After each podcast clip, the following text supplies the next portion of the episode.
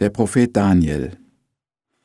An dieser Stelle wollen wir versuchen, den Faden unseres Bibelpanoramas wieder aufzugreifen.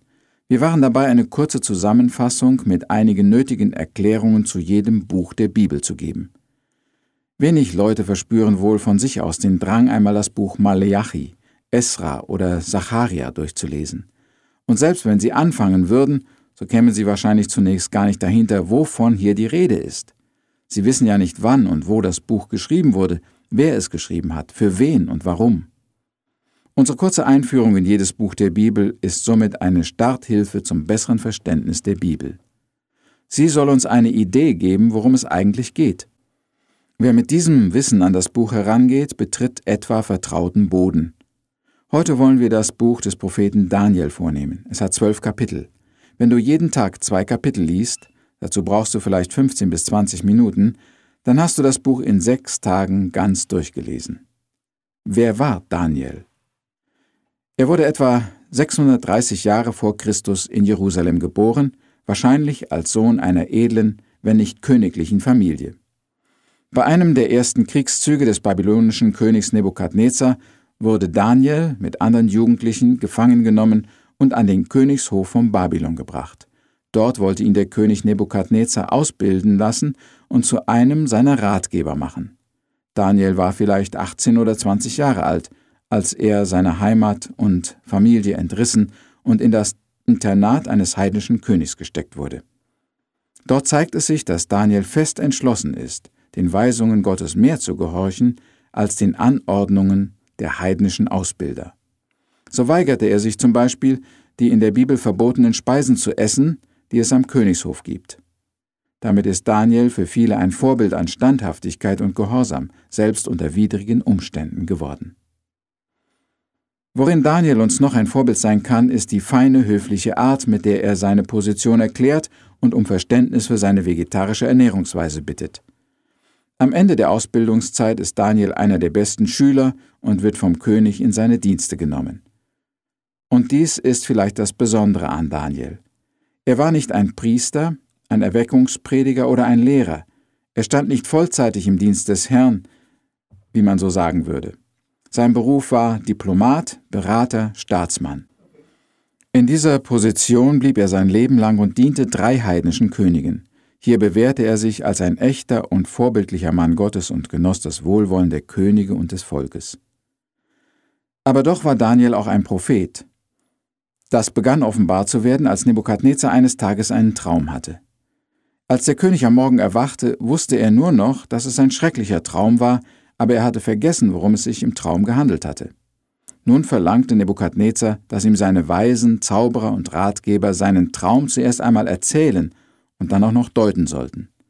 Träume zu deuten war damals schon eine oft geübte Disziplin, aber Träume zu erraten war doch eine sehr ungewohnte Forderung.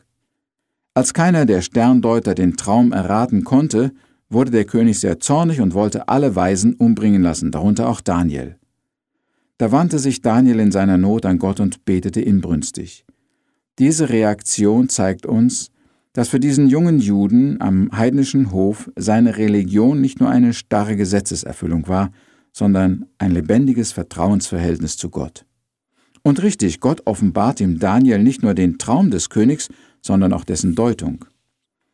Der Traum des Nebukadnezar hängt sehr eng mit anderen Visionen zusammen, die Daniel später noch von Gott bekommen soll. Das Standbild aus Metall, das der König im Traum gesehen hatte und das plötzlich durch einen kleinen Stein vernichtet wird, ist eine Vorschau auf die Geschichte im Nahen Osten. Der Kopf, die Brust, der Bauch und die Beine des Standbildes bedeuten politische Reiche, die nach dem König Nebukadnezar aufeinander folgen werden. Im Buche Daniel haben wir ein sehr klares Beispiel von dem Phänomen Prophetie. Daniel sieht die Geschichte vom babylonischen, medopersischen, griechischen und römischen Reich.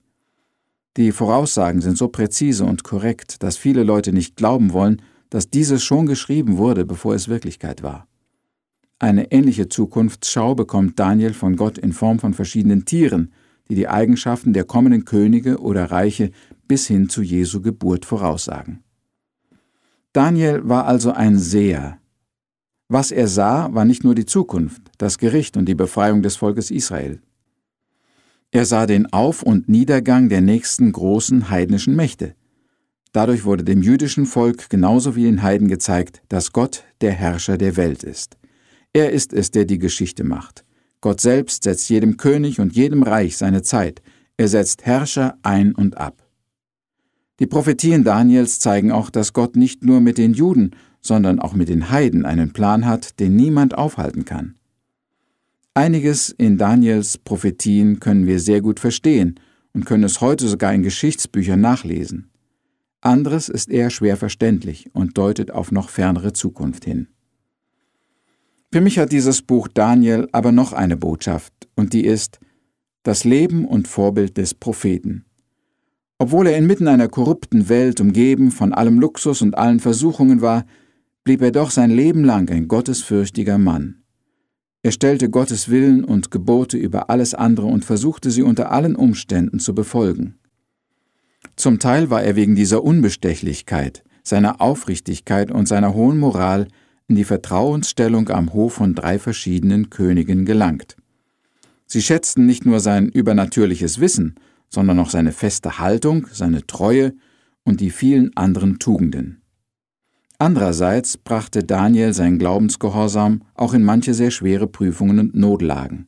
Einmal zum Beispiel, als er sich mit seinen jüdischen Freunden weigerte, ein Standbild anzubeten, das der König hatte machen lassen, wurden seine Freunde in einen glühenden Ofen geworfen, wo sie sicher augenblicklich verbrannt wären, wenn Gott sie nicht durch ein Wunder gerettet hätte.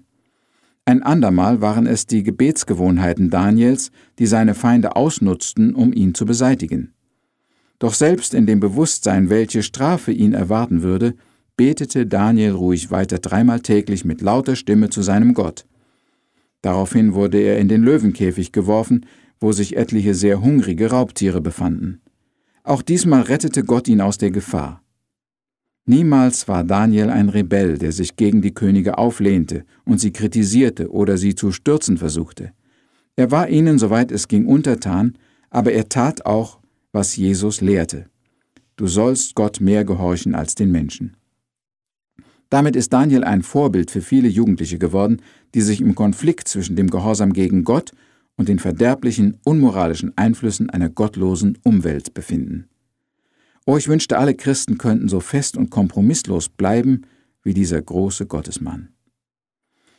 Daniels Leben war ein Siegesleben. Es zeigt den Triumph der Treue zu Gott inmitten der Versuchung. Es zeigt den Triumph des Glaubens über den Götzendienst, den Triumph der Weisheit über die Zauberei und den Triumph der Geistesmacht über die brutale Gewalt. Obwohl der Prophet Daniel sein Leben lang, und er wurde mehr als 90 Jahre alt, in höchster politischer Stellung bei heidnischen Königen stand, war und blieb er doch ein treuer Diener Gottes. Seine Visionen hatten zwar mit den heidnischen Weltreichen zu tun, aber sie verherrlichten doch Gott und seine Macht, und sie trösteten das israelitische Volk, das sich in der Zerstreuung und im Exil befand. Daniels Leben ist auch heute noch für uns ein Vorbild und eine Herausforderung für jeden, der ein echter Jünger Jesu sein will. Und Daniels Prophezeiungen und Gesichte offenbaren und verherrlichen auch heute noch den Gott der Bibel, der die Welt regiert und die Geschichte aller Völker in seiner Hand hält. Wir wollen beten. Lieber Vater, wie viele Helden, wie viele Motivation, wie viel Großes und Edles finden wir doch in den Büchern der Bibel. O erwecke doch in unserem Volk und Land ein neues Interesse an deinem Wort. Lass uns verstehen, was du uns durch die Bibel sagen möchtest, und mache mich und jeden Hörer heute willig, deinen Weisungen zu folgen und deinem Wort zu gehorchen, koste es, was es wolle. Amen.